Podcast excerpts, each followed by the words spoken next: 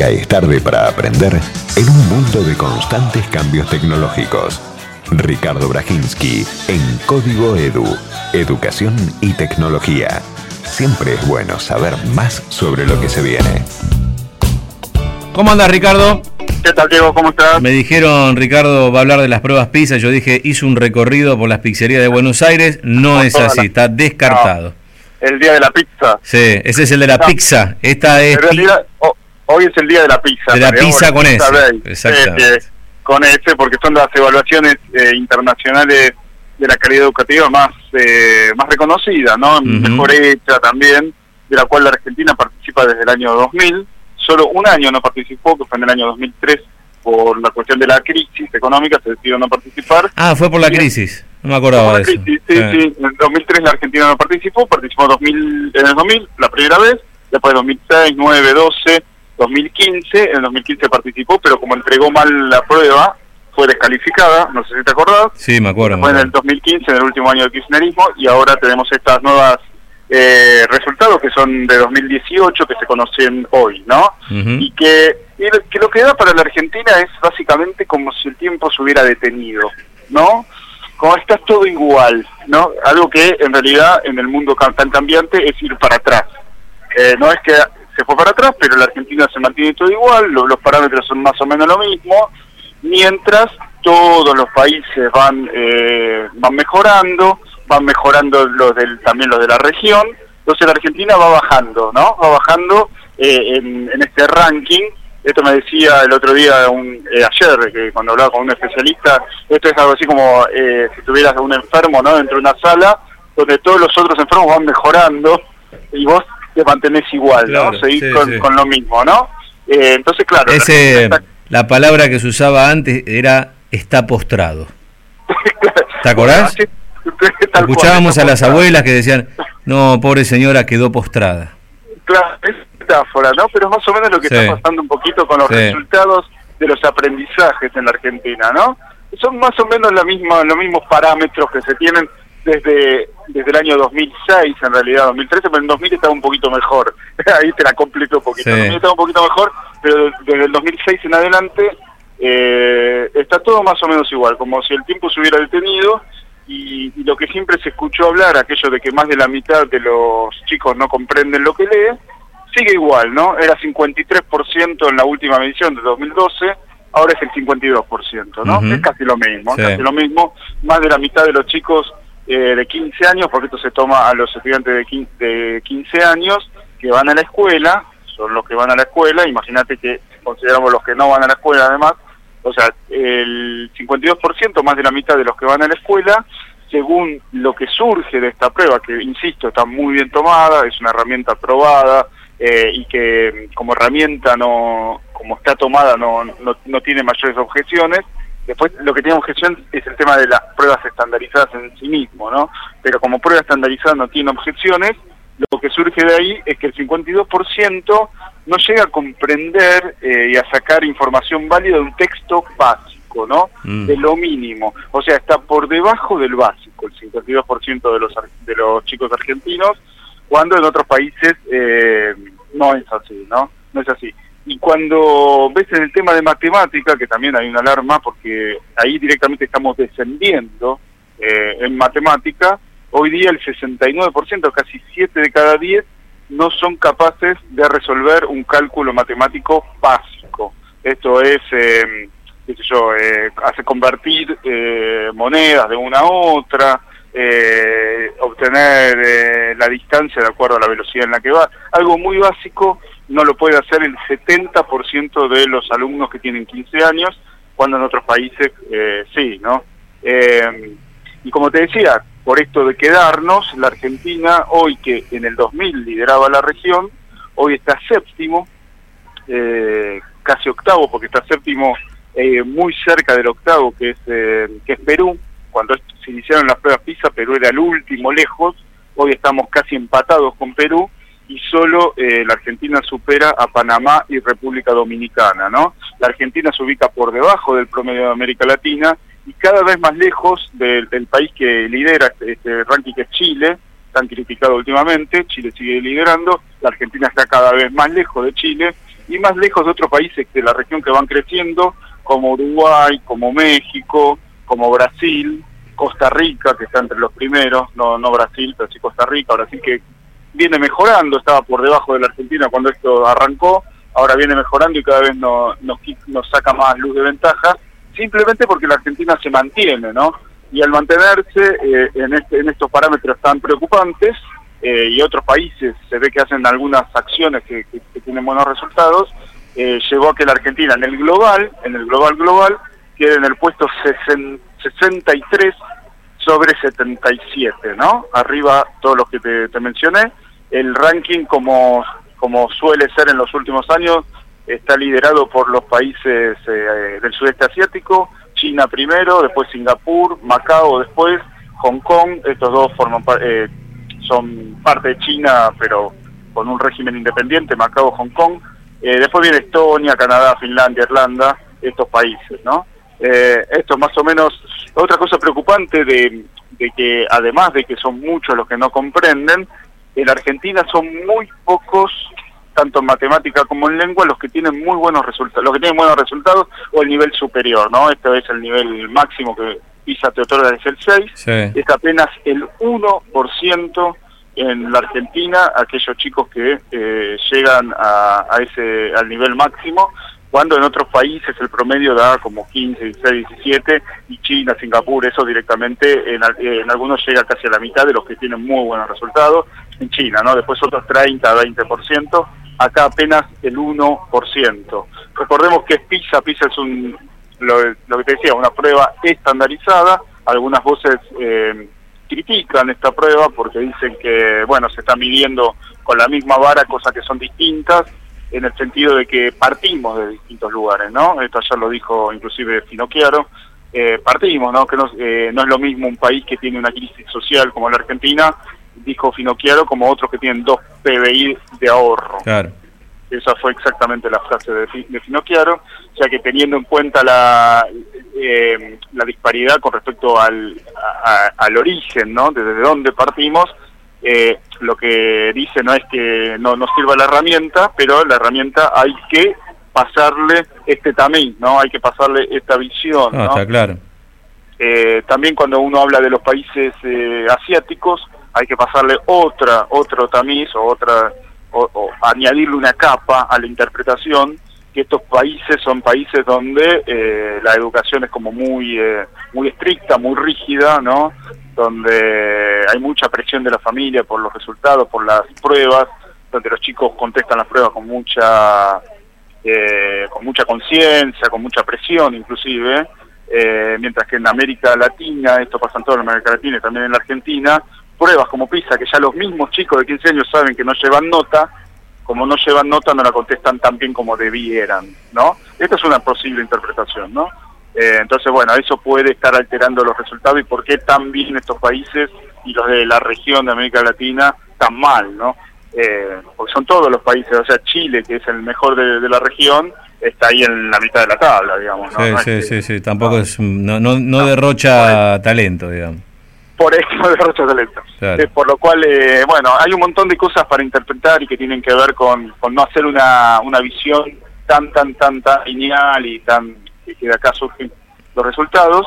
Eh, pero bueno, esta, esta prueba se toma, es la misma que se prueba, se toma a todos los chicos exactamente igual, adaptada obviamente a los idiomas, por supuesto, pero tienen el mismo nivel de dificultad y lo que busca establecer más que eh, o, no no busca establecer cosas que tengan nada que tenga que ver con el currículo o, con el conocimiento que se da en la currícula, porque de hecho cada país, cada sistema educativo tiene su propia currícula, tampoco se busca establecer cuánto conocen de conocimientos generales, no no es Odol pregunta, con, perdón de la, de, la propaganda. Del viejazo en realidad, más que propaganda, es el viejazo. Perdón por el viejazo, más que por la propaganda, sí, exactamente. igual si decías no, ¿quién quiere.? No, ¿cómo es? Eh... eh quién quiere ser millonario? ¿Quién quiere ser millonario? También, tampoco. Si, decías tiempo de siembra, eras como medio intermedio. Intermedio. ¿Te acordás, no? Que hacía Pancho Ibáñez, que era una FJ. Siembra era una FJP, ¿te acordás, no? Exactamente. Exactamente. Pero bueno. Por lo menos la, lo que yo dije primero, la primera marca se, se mantiene, ¿no? Por lo menos, ¿no? Sí. Eh, eh, bueno, no, no, o sea, no apunta a conocimiento general. Lo que sí apunta a esta herramienta es a, ver cuánto de los pibes de 15 años saben de eh, conocimientos que sirven para la vida cotidiana diaria. Esto es para entrar al mundo del trabajo o para eventualmente eh, seguir estudios de educación superior, ¿no? Por eso tanto foco, más que en lenguas, sino en la comprensión de textos, y que son textos que muchas veces están ligados a el uso diario. Se, les hace interpretar eh, folletos eh, o guías, guías de turismo, guías de, de distintas cosas, también textos literarios, obviamente, pero lo que se busca es ver cuánto ellos pueden eh, interpretar y también comunicar, porque se interpreta que es muy importante también para el mundo moderno poder tener la capacidad de comunicar, de no decir, por ejemplo, esto de no pregunta, porque uno queda como un viejo, ¿no? Esta, esta idea de, de poder eh, comunicar bien, eh, esto también es, es algo que, que se busca ¿no? en esto. Por ejemplo, en todo lo que tiene que ver con la matemática no es solo resolver, sino eh, se hace eje en cómo comunican eh, la resolución de los problemas. Entonces, todo apunta a eso, ¿no? Por eso es eh, transversal, abarca a todas las culturas y a todos se, le aplica la misma vara. Y, lo que pasa es que ya de tanto en tanto lo hablamos, ¿no? Digo, si me parece que hay que dejar de preguntarse tanto por qué los pibes no aprenden y, y empezar a preguntarse en serio cómo se enseña. Eh, bueno, lo que pasa es que esto apunta a eso en realidad. Lo que pasa es que la manera... Eh, Porque yo digo, si seguimos... A ver, eh, esto, esto es clave. Por ejemplo, yo me acuerdo, no sé, cuando tuve que aprender la regla de tres simples en matemática. Ahí empecé a entender las matemáticas, estoy hablando de hace ya treinta y pico de años, ¿no? Pero ¿por qué? Porque me supieron explicar en esa, la regla de tres simple, ya la, la, regla de tres compuesta, empezás a entender lo importante de los números y es su lógica, no la matemática. Yo por lo menos yo no empecé a entender lógicamente, porque la, regla de tres simple es una operación lógica. No tiene nada de matemática, es lógica pura. Y así te puedo hablar de muchas otras veces en las que cuando hay un método eficiente de enseñanza, también se aprende, vos lográs captar la atención de los chicos. No, pero eh, evidentemente el resultado este que marca este termómetro, que es la, prueba PISA, eh, obviamente, no, no es que marca que, los chicos... Eh, Porque si no, me es, negocio para los docentes, ¿entendés? Ah, los, pibes no, no, los pibes no aprenden. Bueno, ¿y qué le estás enseñando? ¿Cómo lo estás enseñando? ¿No? Sí, interpela a toda la sociedad, ¿eh? no solo Claro, digo, porque caer en el pibe y decir, no, no, el pibe, los chicos cada vez vienen peor. Bueno, claro, que ¿viste? Vienen peor qué fácil, es buenísima esa, porque eso te exime de toda responsabilidad. Tal cual, eh, La otra vez escuchaba, justo lo, mencionaba hoy porque me pareció muy gracioso, ¿no? Un, un colega periodista decía, no, ese, los chicos cuando su equipo de fútbol pierde se, se, se, bajonean, se deprimen. Y yo decía, a vos te pasa eso. ¿Y el pibe qué va a aprender? Aprende lo que te pasa a vos con un club de fútbol. Bueno, está está súper establecido y comprobado que aquellos eh, chicos en cuya casa tienen más libros. Eh, bueno, entonces por eso... Cantidad de libros, ¿eh? Cantidad de libros por casa tienen mejores resultados en es, pruebas. Es una sociedad, y esto ya me alejo por un segundo de tu, de tu especialidad, Ricardo, es una sociedad que está muy acostumbrada a caerle al que menos responsabilidad tiene. eh, es así, porque yo digo, si, si se quiere empezar a, a, equilibrar cuestiones como, por ejemplo, si se quiere empezar a normalizar el concepto de seguridad en la Argentina, bueno, de alguna manera la ley penal va a tener que empezar a caer en responsabilidad no solamente un pibe que va este, a un internado y no se sabe con qué consecuencias, sino que hay que empezar a caer con la responsabilidad de los padres de esos chicos. Claro. Me parece que estamos muy acostumbrados a caerle a los pibes, los pibes son consecuencia. Entonces, viste, acá yo insisto, me parece que los docentes con esto zafan. Y encima después cuestionan las pruebas y, y, en el peor de los casos descargan este, la responsabilidad de los pibes. Digo, me parece que la prueba PISA también debiera activar alarmas en cómo se enseña, me parece. Sí, si ya de que vamos a hablar de responsabilidad, eso también habría que ver en, los, eh, las autoridades, digamos, ¿no? Y perilógico. Y hay algo que tiene que, a ver, si hay algo que tiene que, un rol que tiene que cumplir el sistema educativo. Movete que se te está escuchando mal, Ricardo. Eh, no, digo que uno de los roles del sistema educativo, sí. Ahí me escuchas, sí, sí, perfecto. uno de los roles del sistema educativo es, eh, es ir en contra de las desigualdades de origen. Está claro que el chico que, que nace en una familia, como vos decís, ¿no? que, tienen, que no, hay lectura, que, tiene menos capital cultural, ya llega con menos eh, bagaje, ¿no? Vos decías, pues justo se entrecortó, no trabajar sobre las desigualdades de origen. Sobre la desigualdad de origen. o sea, lo que tiene que hacer el, el sistema educativo es precisamente darle mucho más al que menos tiene de la casa para poder de alguna manera eh, igualarlo con respecto al que ya viene con más herramientas, ¿no? Y ahora pareciera que en la Argentina se está haciendo todo lo contrario, ¿no? El que viene con más capital va a escuelas que le dan más todavía y las brechas se van ensanchando cada vez más. Y eso eh, se está viendo en PISA y se ve en Aprender y en todas las herramientas que se quiera, se está viendo que además de los, eh, de los malos resultados que estamos mencionando, otro de los grandes desafíos del sistema educativo tiene que ver con las desigualdades. ¿En la escuela, en la privada, se nota mejor nivel que en las públicas, Ricardo? Sí, sí, a ver, para. Sí, pero esto vamos a, desgranarlo. A ver, bueno, bueno. Porque eh, lo que está pasando en la Argentina es que a las escuelas privadas está yendo cada vez más lo que es la clase media, ¿no? O sea, está yendo cada vez más gente que ya viene con un capital cultural de la casa. Ah. Entonces lo que está reflejando es ese dato que surge de las pruebas, no es que la escuela privada sea mejor que la escuela pública, sino que la escuela privada se, está, está viendo cada vez más segregación, está viendo cada vez menos clase media en la escuela pública la escuela pública está teniendo cada vez menos eh, diversidad y cada vez más sectores con vulnerables y entonces se refleja en la diferencia entre la pública y la privada. Porque a veces es, fácil decir, bueno, ah, entonces claro, eh, son mejores las escuelas privadas. Y no, no, no, no es así. O sea, o, o si capaz que es así, pero no surge de este dato. De este mm. dato no surge eso. Lo que surge de este dato es que cada vez hay más segregación y, la, y lo que surge de este dato es que cada vez hay menos clase media o menos sectores con capital cultural en las escuelas públicas y que es un problema a resolver también, ¿no? Hay tantos problemas para resolver en la educación y pasan los años y me parece que quizás eh, lo que está mostrando estas pruebas es eso, es que no se está haciendo nada básicamente, ¿no? Y, no, digo este, este gobierno, digo este, el anterior, el anterior. No, no, sí, en general, sí, sí, sí, está claro. No sé.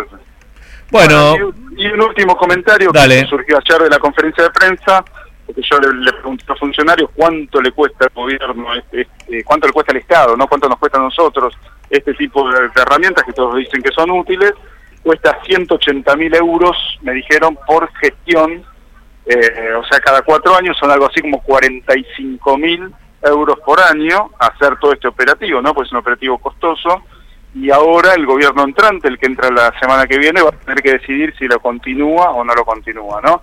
Pues también se habla de la, posibilidad de armar un, un PISA regional que tenga en cuenta más las cosas locales, qué sé yo. Esto ya venía hablándose de antes, ¿no? Pero bueno, es otro de los temas, otro desafío, otro de los temas que tendrá el próximo gobierno. Bueno, Ricardo, sigámoslo. Total. Dale, sí, obviamente. La información es abundante como para seguir analizando. Un abrazo, gracias, ¿eh? Igualmente un abrazo. Ricardo Brajiki, Código Edu.